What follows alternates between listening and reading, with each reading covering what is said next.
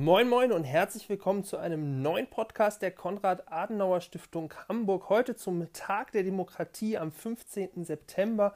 Mein Name ist Tom Lotz, ich arbeite für die Adenauer-Stiftung und wir sprechen heute ähm, zu diesem besonderen Ereignis mit unserem Hamburger Bundestagsabgeordneten Herrn Dr. Christoph Ploss, den ich jetzt einmal ganz herzlich hier bei uns im Podcast begrüßen darf. Ja, schönen guten Tag. Moin Moin aus Berlin. Moin Moin aus Hamburg. Wir dürfen zusätzlich heute auch unseren Hospitanten Karl Quanström im Podcast begrüßen. Dir auch ein herzliches Willkommen. Und wir wollen heute zu dritt einmal ganz konkret über den Zustand unserer Demokratie in Deutschland sprechen. Wir merken äh, zuletzt einen aufkommenden Rechtspopulismus, die Zunahme von Verschwörungstheorien oder auch eine äh, Verrohung der Sprache, eine Veränderung unserer Debattenkultur. Äh, das zum einen ebenso natürlich mit dem Blick ins europäische und außereuropäische Ausland markante Demokratiebewegungen wie in Hongkong oder in Belarus. Auch darauf können wir zu sprechen kommen. Ich würde einmal, aber einmal ganz gerne zum Einstieg äh, Sie fragen, Herr Ploss, wie Sie denn aktuell den Zustand unserer Demokratie in Deutschland beurteilen würden und welche so markanten Herausforderungen uns in diesem Bereich zu diesen Zeiten aktuell aus Ihrer Sicht begegnen. Also ich halte den Zustand der Demokratie im Moment für vergleichsweise sehr gut, auch deutlich besser als vor ungefähr zwei, drei oder vier Jahren, als wir im Zuge der ganzen flüchtlingspolitischen Diskussion einen starken Riss durch die Gesellschaft verspüren konnten. Ich war selber damals auch bei der Konrad-Adenauer-Stiftung zu Gast äh, als Referent zum Thema Populismus. Und da musste man leider konstatieren, dass in Deutschland, aber auch vielen anderen europäischen Staaten die Gesellschaften sehr gespalten sind äh, weil sich eben gerade vor allem an dieser migrationspolitischen Diskussion äh, sich das in zwei Lager teilte. Das ist jetzt rund um die Corona-Krise anders. Also alle Statistiken, alle Umfragen, die zeigen, dass ein sehr großer Teil der Bevölkerung auch hinter dem aktuellen Kurs der Bundesregierung steht und auch grundsätzlich hinter dem Kurs, den äh, ja eine Mehrheit der Abgeordneten im Deutschen Bundestag vertritt. Und ja. dass die Gesellschaft sich bei vielen Fragen sehr einig ist, auch wenn es natürlich dann in Einzelheiten, über Einzelheiten immer wieder Diskussionen gibt, die ja auch eine Demokratie prägen. Aber dass wir so eine Entfremdung äh, von der Demokratie erleben oder teilweise äh, den Wunsch nach autoritären Strukturen, den man vielleicht noch so vor einigen Jahren manchmal etwas stärker spüren konnte, der ist äh, glücklicherweise vorbei.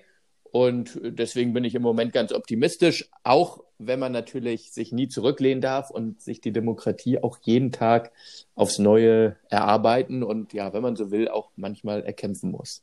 Hm.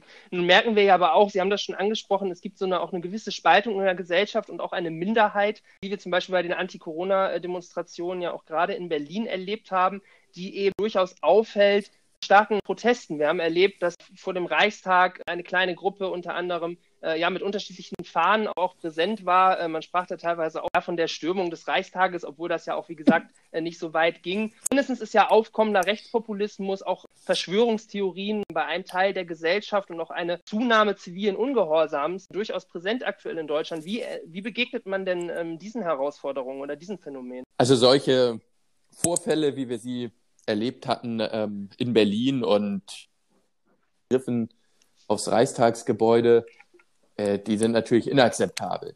Man darf sie aber auch nicht überbewerten, äh, denn das war wirklich eine sehr, sehr kleine Minderheit im Land äh, und alles andere als eine repräsentative Gruppe. Das zeigen ja wirklich alle Umfragen und äh, Statistiken, die rund um die Corona-Krise erhoben werden.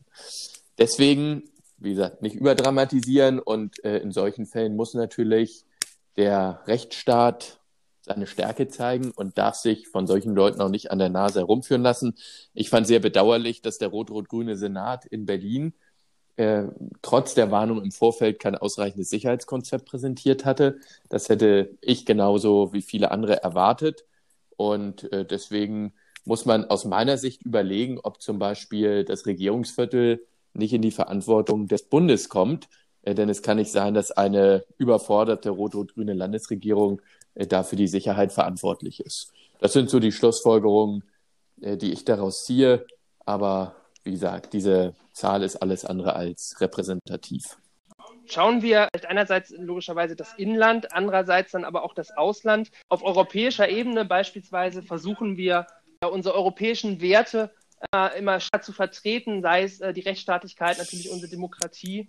Wie begegnen wir bei Ländern wie Polen, die sozusagen immer weniger unsere Werte vertreten? Also, das ist ein ganz, ganz äh, wichtiger Punkt und äh, angesichts auch der aktuellen migrationspolitischen Diskussion rund um Moria kann man, finde ich, eine Entwicklung in Europa wieder sehen, die nicht sehr positiv ist. Nämlich, dass Europa gern genommen wird von Polen, von Ungarn, aber auch von anderen Staaten, äh, wenn es darum geht, finanziell davon zu profitieren äh, und wenn das eigene Land Vorteile hat. Aber wenn man da mal Lasten teilen soll oder gemeinsam Verantwortung tragen soll in Feldern, die vielleicht nicht immer so angenehm ist, dann ziehen sich viele zurück. Und in Ungarn und äh, Polen kann man ja darüber hinaus in der Tat noch erleben, dass äh, der Rechtsstaat und die Demokratie zumindest etwas ausgehöhlt werden äh, und auch die mhm. Gewaltenteilung nicht mehr so klar ist, wie sie in einer Demokratie sein sollte. Und deswegen bin ich äh, der Auffassung, dass wir die Auszahlung von europäischen Geldern an Kriterien der Rechtsstaatlichkeit auch koppeln sollten und äh, das miteinander verknüpfen sollten, weil das ist, glaube ich, etwas, was diese Staaten auch dann merken und wo wir auch deutlich machen, das ist am Ende keine Einbahnstraße. Wir haben letztens äh, in, in, in, einem Gastbeitrag, auch in unterschiedlichen Tageszeitungen, ein, ein gewisses Heraus aus der außenpolitischen Komfortzone gefordert. Das heißt, dass wir unsere deutsche Außenpolitik auch mit europäischen Werten eben kombinieren, mit wirtschaftlichen Interessen. Wie sehe da, wie sehe da der erste Schritt aus in diesem Bereich?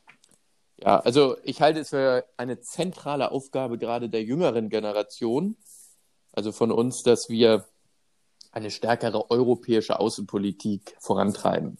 Äh, da hat Europa noch Defizite und wir haben nur eine Chance, außenpolitisch äh, Gewicht auf, in die Weltpolitik einzubringen, wenn wir mit anderen Staaten zusammenarbeiten und da geschlossen auftreten. Weil jeder europäische Staat alleine viel zu klein ist. Das gilt auch für Deutschland. Und äh, deswegen brauchen wir da Partner. Jetzt ist es illusorisch zu glauben, dass alle 27 EU-Staaten äh, sich gleich auf eine gemeinsame Außenpolitik verständigen. Äh, da sagen viele zu Recht, äh, wenn man diese Diskussion führt, ach, äh, das kommt nie zustande und da gibt's immer irgendwelche Staaten, die ausscheren. Äh, deswegen ist mein Ansatz, dass wir mit anderen gleichgesinnten Partnern uns zusammentun, die unsere Interessen teilen äh, und dass wir mit einer Ge Gruppe der Pioniere eben voranschreiten und dann möglicherweise dadurch auch neue Impulse auf die Europäische Union ähm, ausstrahlen. Äh, so hat im Übrigen ja auch die europäische Integration nach dem Zweiten Weltkrieg begonnen, dass sich wenige Staaten erstmal zusammengetan hatten. Und dann war das so attraktiv, äh, dass andere Staaten äh, folgen wollten. Und äh, so könnte ich mir das auch in der Außenpolitik äh, vorstellen. Denn in der Tat reicht es nicht, einfach nur das Lied auf den Multilateralismus zu singen oder zu sagen, wir müssen den Dialog führen. Das ist alles schön und gut, aber wir müssen auch eine gewisse Stärke an den Tag legen äh, und auch unsere Interessen da selbstbewusst einbringen, kombiniert dann mit europäischen Werten. Und deswegen sollten wir in einer in einem Europa der Pioniere vorangehen mit gleichgesinnten europäischen Partnern. Nun, äh, wenn ich da einmal einhaken darf, nun erwähnten Sie ja direkt die EU mit gleichgesinnten Partnern. Nun tritt aber am Ende dieses Jahres äh, endgültig die, äh, Großbritannien, eines der unserer engsten Verbündeten aus äh, der Europäischen Union, aus. Wie verhindert man, dass weitere Austritte der gleichen Sorte würden? Oder? Also ich glaube, dass das Beispiel Großbritannien auch andere abschrecken wird, auszutreten. Denn jeder, der die Entwicklung dort beobachtet, der sieht ja, dass Großbritannien enorme Schwierigkeiten hat. Das kostet wahnsinnig viel Energie. Und ich bezweifle, dass das dem Land äh, zu neuer Stärke verhelfen wird. Ähm, am Ende werden viele auf diesen Präzedenzfall schauen. Ähm, und wenn man sieht, ach, das, was Großbritannien gemacht hat, das war nicht gerade so gut für das Land, dann werden sich, glaube ich, auf einige Austrittsdiskussionen äh, von selbst erledigen. Und ich glaube, am Ende muss vor allem immer für die Bürger ein Mehrwert äh, gesehen werden durch Europa. Äh, und wir müssen deswegen eben die ja, Probleme und die Fragen, die wir uns hier auch in Deutschland stellen und die auf europäischer Ebene am besten gelöst werden könnten, ähm, auf diese Ebene tragen. Wir hatten ja eben über das Feld der Außenpolitik gesprochen. Da kann man das, finde ich, wunderbar zeigen, weil ohne eine europäische Außenpolitik werden wir nicht gegenüber China, den USA äh, oder auch gegenüber Russland äh, besonders stark auftreten können. Äh, das wird nur äh, zusammengehen. Und wenn viele Bürger sehen, ach super Mensch, über Europa, da kann man äh, wirklich viel mehr erreichen, dann wird das, glaube ich, auch äh, der Europäischen Union und äh, den proeuropäischen Ansätzen sehr helfen. Gerade in Deutschland haben wir aber ja zum Glück auch die Situation, dass die meisten sowieso sehr proeuropäisch eingestellt sind. Ich glaube, wir haben nach Malta die höchste Zustimmung zur Europäischen Union insgesamt. Also ja, das soll so bleiben und daran arbeiten wir. Da Sie auch gerade eine konkrete gemeinschaftliche europäische Außenpolitik ansprachen, wie können wir noch gezielter auf beispielsweise Demokratiebewegungen im Ausland eingehen, also beispielsweise in, in Belarus aktuell? Wollen wir das überhaupt? Wie können wir dort bestmöglich äh, auch noch unterstützen? Das ist in der Tat eine gute Frage, die auch nicht ganz so einfach zu beantworten ist. Denn äh, zum einen, klar, sympathisieren wir mit der Opposition in Weißrussland.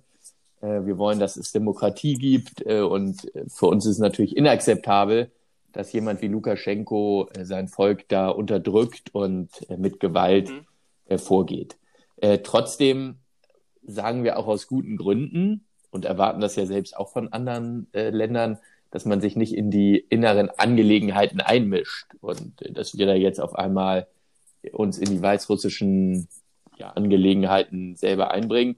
Äh, deswegen glaube ich, ist es sinnvoll, dass wir vor allem auch der Opposition vielleicht äh, Austausch und äh, durch gewisse Formate den Rücken stärken, dass wir auch Sanktionen verhängen gegenüber denjenigen aus dem Regime äh, Lukaschenko, die eben mit solcher Aggression und mit solchen Repressalien gegen die Opposition undemokratisch vorgehen. Äh, aber wir können jetzt nicht selber dort ähm, ja, im Land selber rummarschieren und äh, versuchen da irgendwas in eine Richtung zu bewegen. Das würde, glaube ich, am Ende auch der Opposition schaden, weil dann würde Lukaschenkos und Russlands Narrativ, das ist alles vom Westen gesteuert, äh, mhm. ja, im, im Prinzip aufgehen und äh, das würde neue Nahrung bekommen. Und deswegen glaube ich, ist so dieser Weg, Sanktionen zu verhängen, äh, idealistisch auch die Opposition zu unterstützen äh, und sich mit der auszutauschen, genau der richtige Ansatz. Nun feiern wir ja dieses Jahr 30 Jahre Wiedervereinigung. Inwiefern denken Sie, dass man einen Kontrast zwischen der Bewegung 89 in Ostdeutsch, in der, DDR, in der ehemaligen DDR und der Bewegung in Weißrussland ziehen kann? Eine Parallele, ja. Also Erstmal ist es ja so, damals DDR und die Bundesrepublik Deutschland, das war ja letztlich ein geteiltes Land. Äh, das ist jetzt im Falle von Weißrussland ja anders. Äh, es, gibt ja jetzt keine Bewegung, die sagen, ähm, was weiß ich, der Osten Weißrusslands, der möchte sich dem Westen Weißrusslands anschließen, äh, sondern dort gibt es allgemein natürlich den Wunsch nach Demokratie und teilweise auch den Wunsch nach Meinungsfreiheit, nach auch sozialer Marktwirtschaft und der Westen ist da ein Vorbild. Das ist vielleicht dann vergleichbar mit der Opposition damals auch in der DDR, aber ansonsten ja, hat das unterschiedliche Gründe und man kann das, glaube ich, nicht immer eins zu eins vergleichen. Also wenn, würde ich es eher sogar vergleichen mit der Oppositionsbewegung in der Ukraine vor einigen Jahren und äh, der Orangenen Revolution. Ich glaube, da sind die Parallelen ähnlicher schon auf dem außenpolitischen Themenfeld. Einerseits, wenn Sie von unseren Partnern sprachen, einerseits sehen wir einen populistischen Präsidenten Donald Trump, andererseits aber auch in Großbritannien eine sehr, sehr stark gespaltene Gesellschaft, ähnliche soziale Unruhen regen auch teilweise Frankreich. Wäre in Zukunft eigentlich unser starker Partner in der Welt, um unsere Werte dann auch, auch zu vertreten und zu unterstützen? Müssen, gucken wir da weiter äh, über, über den Atlantik oder müssen wir uns da in Zukunft auch neue Partner suchen? Also, das ist ein ganz, ganz äh, wichtiger Punkt, äh, weil wenn man sich mal in der Weltpolitik umschaut, dann haben wir die Chinesen, mit denen wir natürlich Handel treiben wollen und die auch ein wichtiger Wirtschaftspartner sind, aber die natürlich überhaupt nichts mit unseren demokratischen Grundsätzen gemein haben. Äh, Ähnliches gilt auch für Russland und das, was Sie über Amerika oder die USA sagen, äh, das kann man ja auch so konstatieren. Und deswegen müssen wir als Europäische Union stärker werden und äh, auch wirklich diese europäische Außenpolitik stärker vorantreiben, weil wir ansonsten Probleme haben werden, unsere Interessen und unsere Werte in die Weltpolitik einzubringen. Und da sind wir jetzt wirklich selber gefordert, eben aus dieser Komfortzone rauszukommen und, wenn man so will, auch die Kindheit hinter sich zu lassen, wo wir immer einen großen Bruder hatten mit den USA, die auch manche unangenehmen äh, Themen für uns erledigt hatten. Das wird in Zukunft nicht mehr der Fall sein. Da müssen wir uns selbst drum kümmern. Und da liegt die Verantwortung ganz klar auch bei uns, ne? das eben voranzutreiben beim, bei den USA, auch, auch beim Präsidenten, der sehr stark sozialen Medien nutzt, der, der Donald Trump, der sehr oft über Twitter, über Kurznachrichten auch mal globale Weltpolitik macht. Grundsätzlich verbreitet sich ja auch der Populismus oder auch ja, die Radikalis Radikalisierung über soziale Medien. Ich finde, die sozialen Medien waren anfänglich so eine gewisse Chance, auch stärker sich zu vernetzen, ähm, stärker sich auch zu engagieren, sich über politische Themen auszutauschen, merken ja aber aktuell, dass es durchaus auch sehr viele negative Seiten hat, sei es irgendwie, dass man sich in einer gewissen Blase befindet durch spezifische Algorithmen oder so, dass man sich eben auch radikalisiert über soziale Netzwerke. Wie sehen Sie die Zukunft und welche Herausforderungen bestehen da in der digitalen Vernetzung bezüglich äh, unserer Demokratie? Ja, also natürlich haben die sozialen Netzwerke Vor- und Nachteile. Ähm, es gibt manchmal schnell Shitstorms, Fake News verbreiten sich äh, vielleicht schnell ähm, manchmal hat man auch den Eindruck, da wird sehr stark Meinungsmache betrieben und weniger der Austausch gepflegt. Trotzdem äh, kann man wirklich sagen, hat man durch die sozialen Netzwerke auch viele Vorteile. Einmal kann man seine Arbeit äh, hier zum Beispiel im Deutschen Bundestag viel transparenter darstellen, als das äh, über die klassischen Kanäle möglich ist. Äh, man kann auch sehr viel gute Anregungen aufnehmen, äh, wenn man zum Beispiel einfach mal fragt vor einer Rede im Bundestag oder vor einer Initiative, ja. Was, was sagt ihr denn dazu oder wie ist eure Meinung? Und äh, wenn da auch gute Punkte dabei sind, dann versuche ich das immer einzubauen. Ähm, man hat eine schnelle Rückkopplung. Ähm, ist, man erreicht natürlich gerade auch Jüngere dadurch viel besser, die gar nicht mehr immer eine Zeitung lesen oder die Tagesschau gucken. Und deswegen treiben natürlich hier selber keine Fake News-Seite oder versuchen hier irgendwie undemokratisch vorzugehen, wie das einige dann in den sozialen Netzwerken machen. Und deswegen ist das, glaube ich, heute für die politische Arbeit auch ein sehr, sehr wichtiger Kanal. In Ihrem äh, Masterplan 2025, den Sie auch hier in Hamburg vorgestellt haben, ähm, gerade auch beispielsweise für Hamburg äh, noch mehr Bürgerbeteiligung gefordert. Da ging es äh, um, um ein spezifisches Bürgerforum, auch um eben Bürgern auch noch mehr Beteiligung zu ermöglichen. Sind das äh, zusätzliche Angebote, die wir noch verstärkt brauchen in Deutschland? Also ich glaube, Bürgerbeteiligung muss anders gedacht und aufgezogen werden als bisher. Wir haben äh, zum Beispiel bei großen Infrastrukturprojekten erlebt, dass vor allem Umweltverbände äh, Dauerklagewellen eingeleitet haben, die dazu geführt haben, dass diese Projekte über Jahre verschleppt werden und verzögert werden. Das schadet dem Wirtschaftsstandort, das schadet der Mobilität, das schadet auch dem Klimaschutz, wenn wir für Bahnprojekte über 20 Jahre benötigen. Äh, und auf der anderen Seite merken wir, dass trotzdem die Bürger und nicht immer zufriedenstellend ist. Und deswegen habe ich äh, zusammen mit anderen Kollegen vorgeschlagen, dass wir sagen, zu Beginn eines Verfahrens, da brauchen wir ja eine viel stärkere Bürger- und Verbändebeteiligung. Äh, die muss auch viel digitaler erfolgen, denn dass jetzt alle um 16 Uhr sich an einem Mittwoch in irgendeinem Gemeindehaus treffen, das äh, ist mhm. natürlich mhm. auch mittlerweile nicht mehr zeitgemäß. Das können viele aus beruflichen Gründen gar nicht leisten.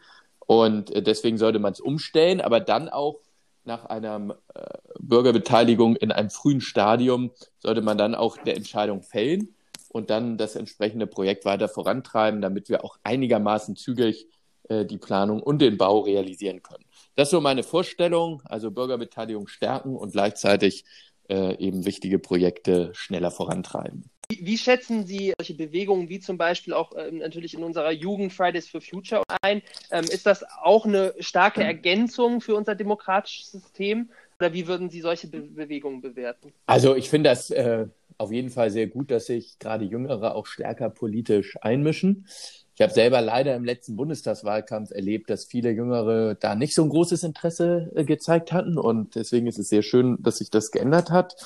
Trotzdem gilt natürlich auch für Fridays for Future, dass gewisse demokratische Spielregeln gelten. Und wenn man auch sich selbst immer nur absolut setzt und auch gar nicht guckt, kann man das irgendwie auch vielleicht mit anderen Interessen mal verbinden und zusammenführen, ist das für eine Demokratie auf Dauer nicht gut. Äh, aber es gibt natürlich sehr viele, die auch bei Fridays for Future mitmachen, die da wirklich äh, stark engagiert sind und auch für die richtige Sache kämpfen. Deswegen würde ich das immer differenziert sehen. Also ich glaube, ähm, man kann die ganze Bewegung ähm, nicht in eine Schublade packen. Hm. Muss man die Bürger oder auch, auch unsere Jugend, ähm, sprechen wir ja auch stellvertretend dafür, muss man die noch stärker an unser Parteiensystem binden und noch mehr motivieren, in politischen Parteien mitzuarbeiten?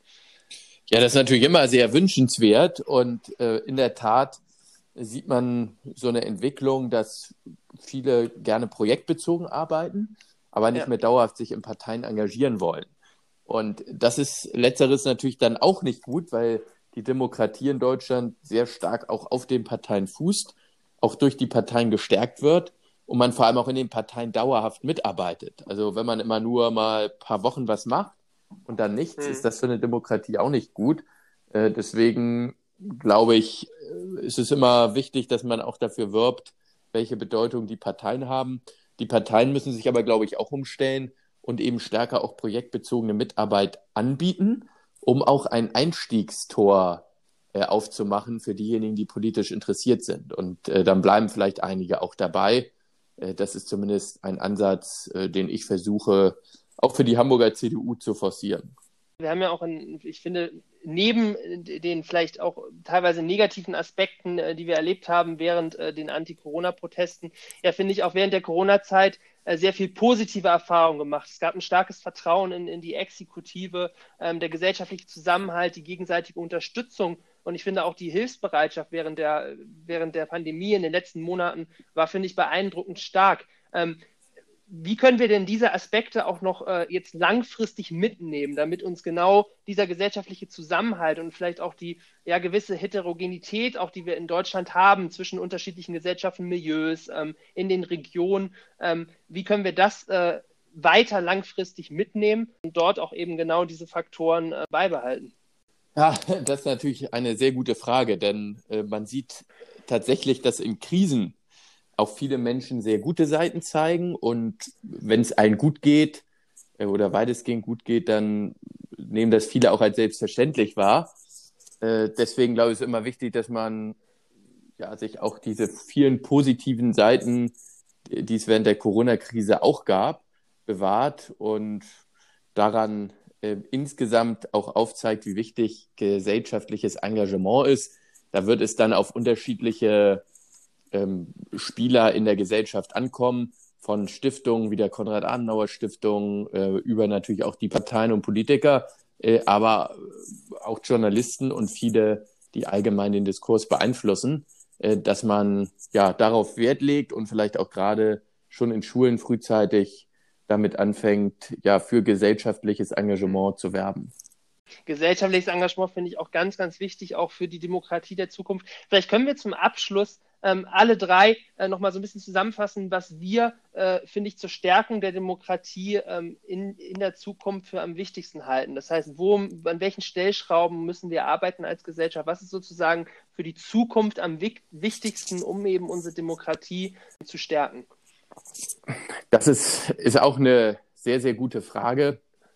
Und ich will es mal äh, so beantworten. Also ich glaube, erstmal ist es ganz wichtig, dass man früh in den Schulen anfängt, ähm, die Menschen für Demokratie und für Politik zu begeistern, äh, weil wenn dort keine Begeisterung entsteht und kein Engagement entsteht, äh, dann wird sich das häufig auch nicht mit 25 oder 30 herausbilden. Und äh, deswegen gehe ich zum Beispiel als Bundestagsabgeordneter auch immer sehr viel an Schulen in den normalen Zeiten außerhalb von Corona und lade auch sehr viele Schulen hier in den Deutschen Bundestag ein äh, weil da entsteht eben so ein äh, Prozess äh, in, einem, in den jüngeren Köpfen. Was bedeutet mhm. Demokratie? Worauf kommt es an? Warum muss ich mich demokratisch einbringen? Das sind äh, ja auch Fragen, die sich dann viele stellen.